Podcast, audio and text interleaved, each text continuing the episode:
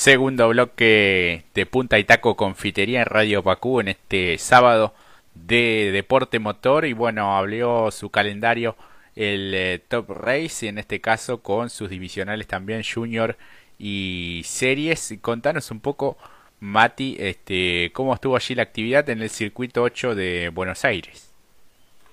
Bastante atractivo, pero me parece que hubo ahí una falta de en lo que fue la transmisión. Esta es una opinión mía, es constructiva, eh, como que faltaba un poco de, de, entusiasmo y efusividad, si quiere, porque estamos hablando de quizás la tercera cuarta categoría top a nivel eh, nacional, eh, por los tipos de vehículos, hablamos de autos ya relacionados a lo que son vehículos de turismo y realmente tuvo una jornada medio como que pasó desapercibida, pareciera, ¿no? Una sensación medio rara, así que vamos a empezar a ordenar un poquito. En principio eh, teníamos una nueva forma de configurar las carreras, esta vez no hubo esto que nos sucedía quizás tiempo anterior donde veíamos quizás eh, la Junior la y la serie corriendo juntos o la serie en conjunto con el Top Race. Esta vez hubo series, eh, pequeños sprint. ¿Qué pasa? Esto es una opinión. Eh, las, lo que tiene que ver con las sprint fueron de 5 vueltas, menos la del Top Race que fue de 7, pero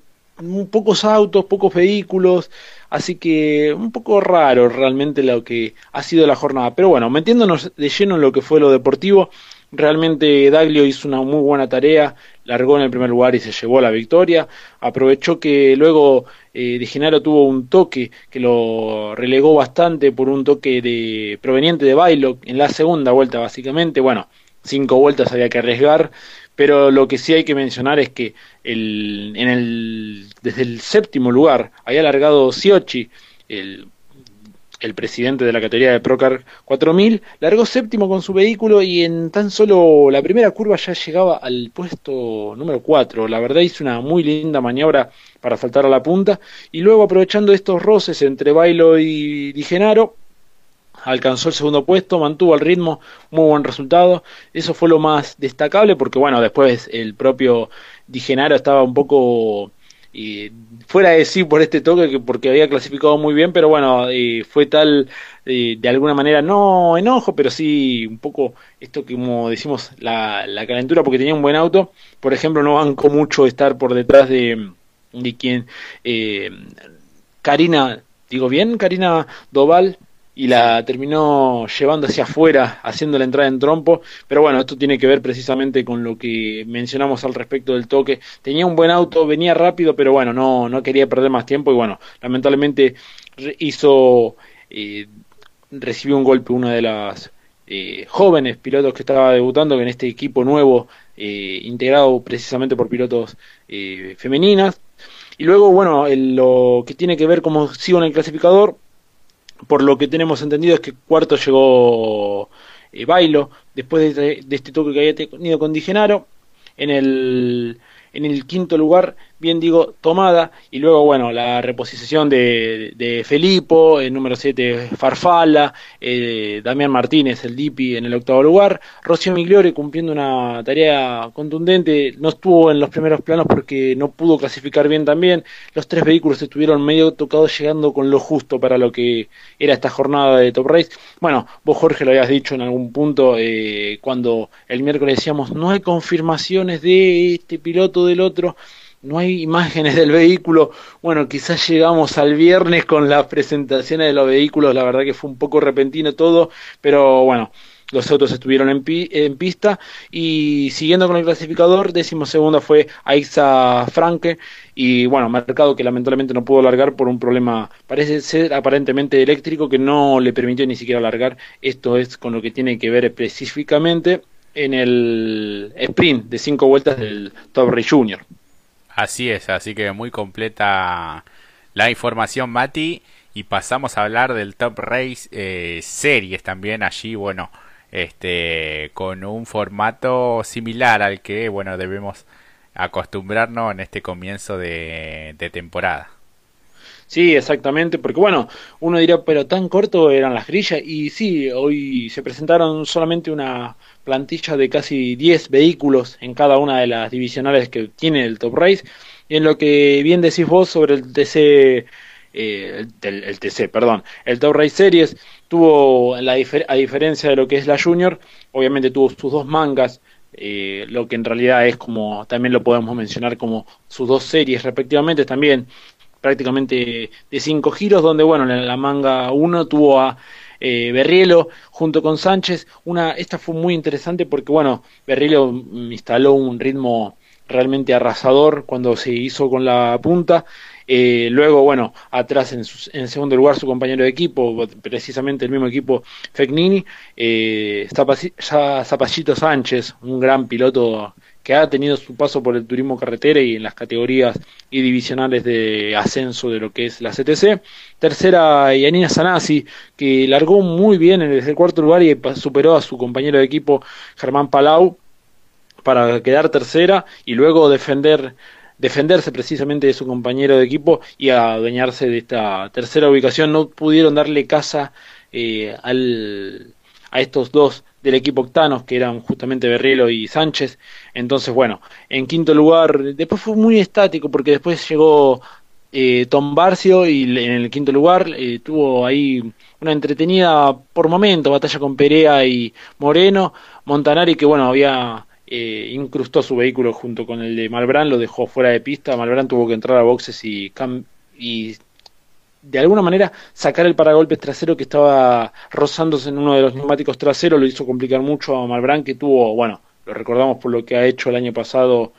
en, lo que fue la Junior junto con su compañero de equipo Tomás Michelud y bueno, de esa manera terminó en cinco giros, realmente lo más entretenido fue la batalla que tuvo Sanasi con su compañero de equipo y después que bueno, Berrielo puso la vara muy alta con un giro de 1.27 clavado 1.27, que después en la segunda manga, por ejemplo, Gambarte no pudo hacer, que igualmente se llevó la serie, pero bueno, estas reubicaciones permiten también que se reacomode para la, el día de mañana la final, que tendrá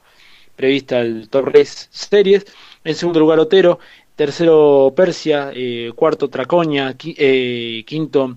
eh, Agustín Tabascio. Que, bien digo que también hermano de Leonel. Luego en el sexto lugar, Alzamendi, eh, Grosso y. Bueno, Aspramonte, perdón, bien digo. Entonces, bien. Y luego, bueno, con esta. Esta fue más, más lineal la serie en sí. Y bueno, mañana van a estar reubicados de la forma que llegaron en las series. Así que, por lo pronto, si hablamos rápidamente lo que tiene que ver con el Top Race Series, eh, me parece que Berrilo tiene un vehículo más que contundente para llevarse la final del día de mañana.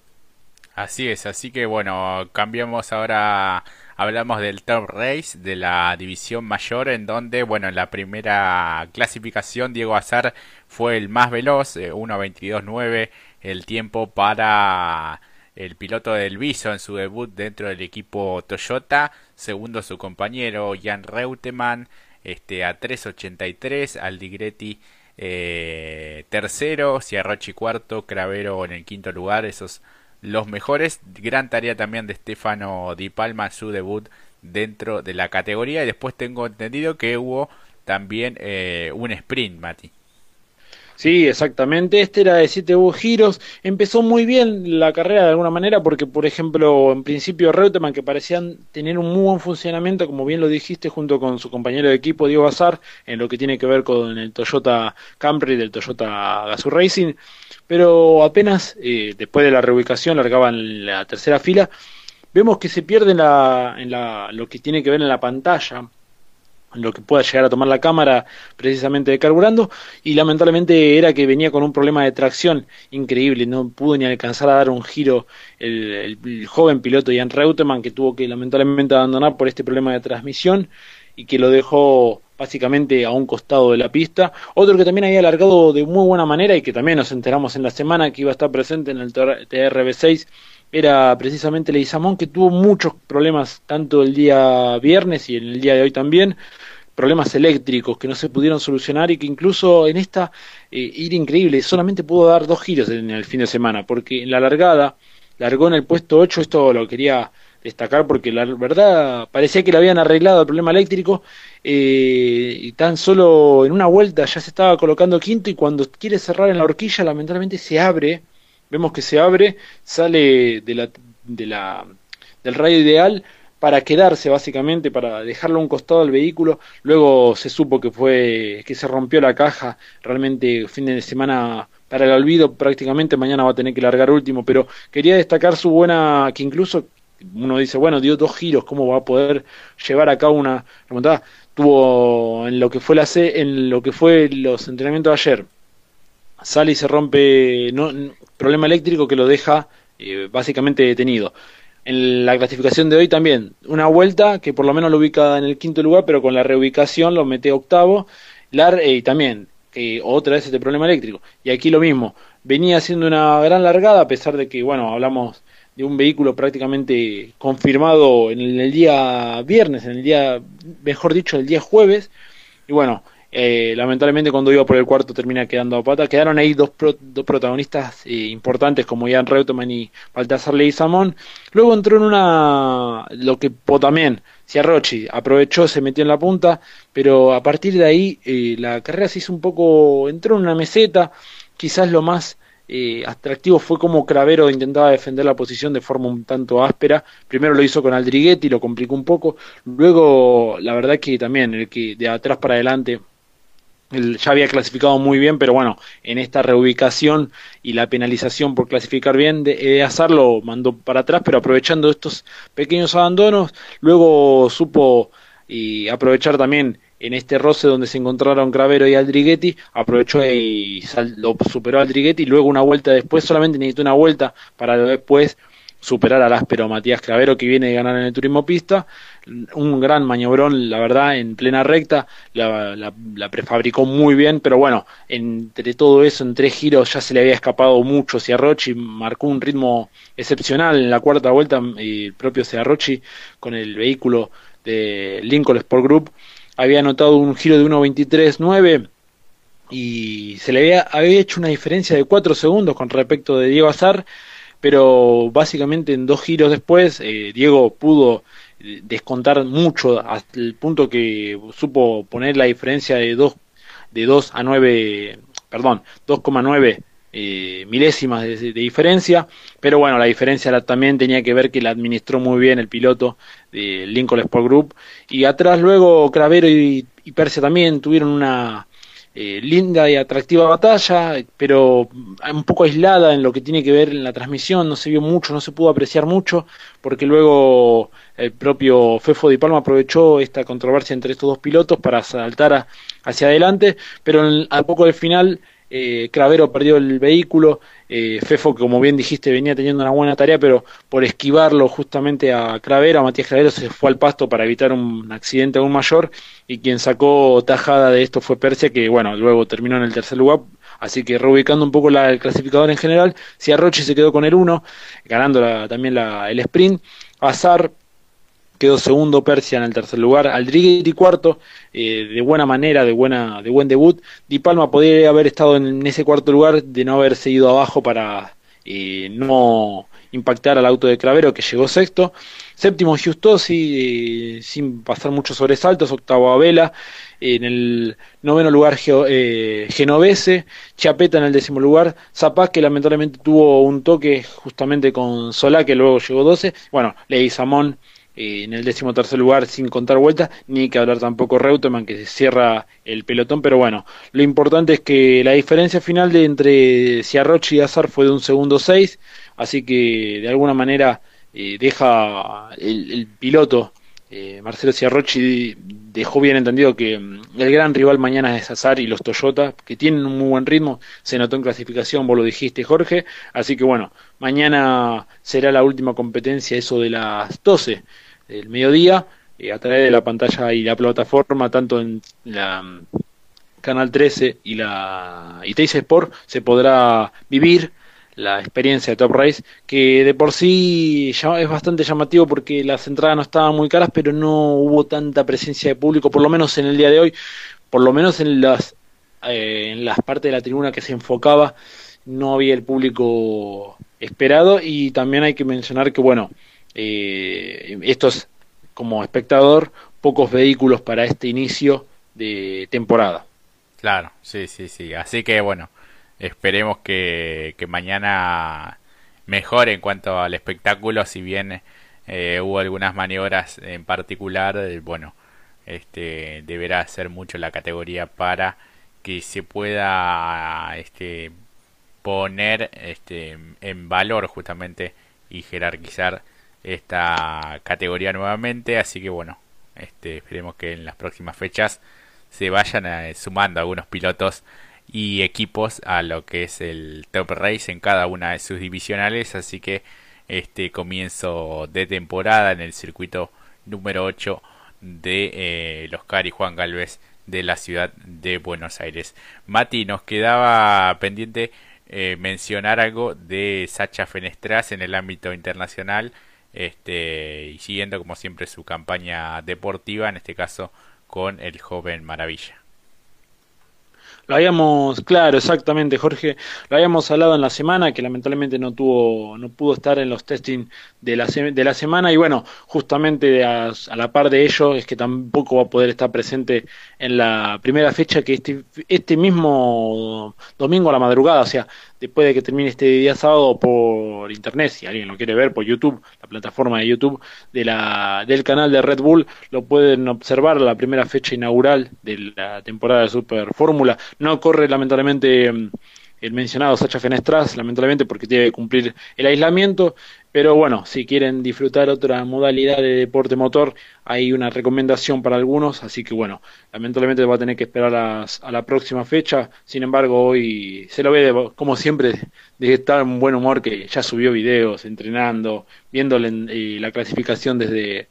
las plataformas que ofrece tanto la página oficial de la Super Fórmula, siempre igual, siempre tan optimista Sacha Fenestras, pero bueno, no lo, no lo tendremos para este fin de semana, una lástima, porque bueno, da gusto y placer poder verlo competir, correr y encima estar en un muy buen equipo como el Condor Racing. Así es, y en cuanto al deporte motor, en este caso las dos ruedas, la segunda fecha de MotoGP, también, bueno, sus divisionales promocionales también. Sí, exactamente, porque acá la buena noticia es que eh, de alguna manera casi con el último respiro eh, Gabriel Rodrigo con la moto Honda Indonesian Racing Gresini Moto 3 y pudo alcanzar una muy buena ubicación eh, en clasificación fue cuarto sí eh, pero de todas formas salta al tercer lugar porque bueno García Dols recibe una sanción por una maniobra y conducción irresponsable en, la, en, los, en los segundos entrenamientos libres. Ya habíamos hablado la semana pasada e incluso el miércoles que tenían un muy buen andar lo que fue la primera fecha y acá lo vemos nuevamente metiéndose en la primera fila para la que va a ser la carrera de mañana. Muy interesante lo que pueda llegar a ser porque incluso larga al lado de su compañero, o sea, más que importante junto por delante obviamente el Paul eh, Macía, segundo Alcoba y lo tenemos tercero a Gabriel Rodrigo, la verdad que es más que atractivo, una muy muy importante oportunidad para el joven piloto, mejor dicho, motociclista hispano-argentino, que tendrá ya por un horario, si, eh, por lo que estamos viendo, ¿no? Obviamente. Eh, tengo entendido que a las 8 eh, empezaría el Warm Up, así que el Warm Up, bien digo, y luego a las 11, así que muy temprano también ahí podrían en paralelo, viendo lo que es el turismo nacional, también el Top Race, bueno, también va a estar ahí a esa hora de las 11 la mañana argentina va a estar compitiendo el motociclista hispano-argentino Gabriel Rodrigo, que larga en tercera ubicación en la primera fila. Recordemos que larga a tres, así que una importante oportunidad después de un quinto lugar muy bueno en lo que fue la primera carrera. Nuevamente, esta vez con otro nombre, el, eh, será un nuevo Gran Premio de Qatar, pero con el nombre de Doha. Así que una importante o llamativa carrera que tendremos por delante para un representante argentino. Así es, había, bueno, algunas dificultades con el viento, por lo que pude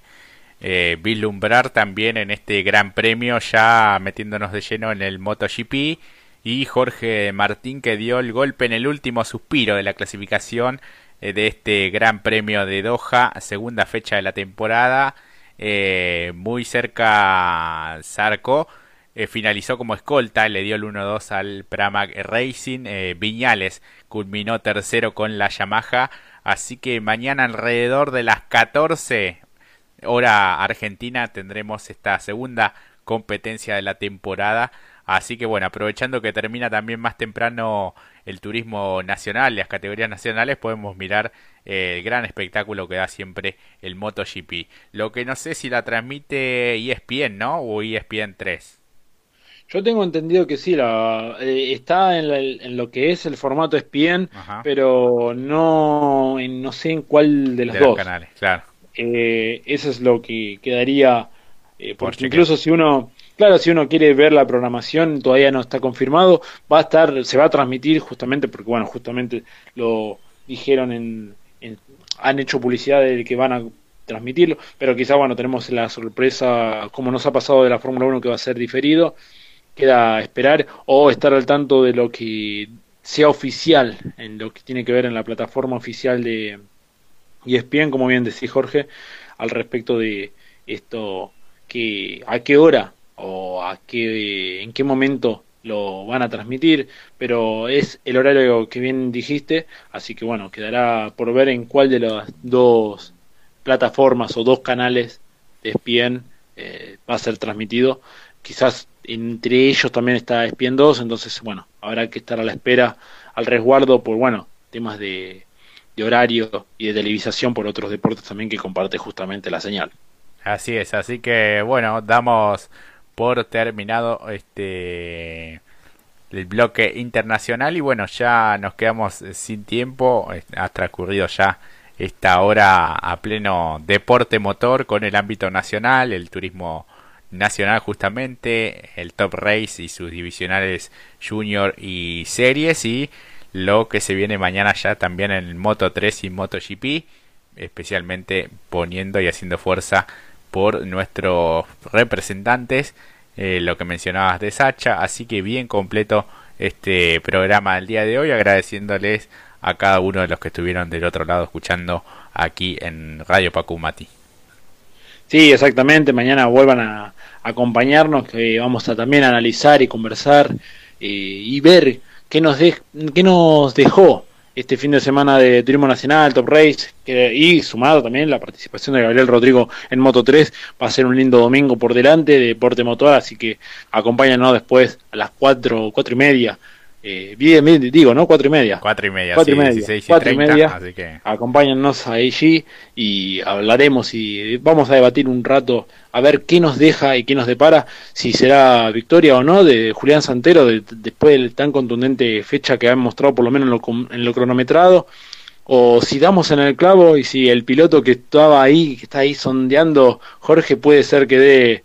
estaríamos jugando diciendo, ah, tenemos la bola mágica y entonces ya sabemos quién gana, no, pero bueno, confirmar esto, mañana lo vamos a estar esperando para poder debatir sobre lo de esto que tanto nos gusta, que es el deporte motor. Así es, eh, dicho todo esto, nos vamos despidiendo, agradeciéndole a cada uno de los que estuvieron escuchando, como dije, a Mari que nos dice gracias por la compañía. Así que bueno, a disfrutar de mañana el turismo nacional, el Top Race, ya está todo dicho. Eh, recuerden, a las 10 eh, por la pantalla de la TV pública se adelanta una hora lo que será toda la actividad allí en San Nicolás, así que desde las 10 de la mañana por la TV pública no se olviden y después, bueno, si tienen un ratito pueden hacer zapping para mirar también el Top Race en Buenos Aires por la pantalla de Canal 13 y Tex Sport.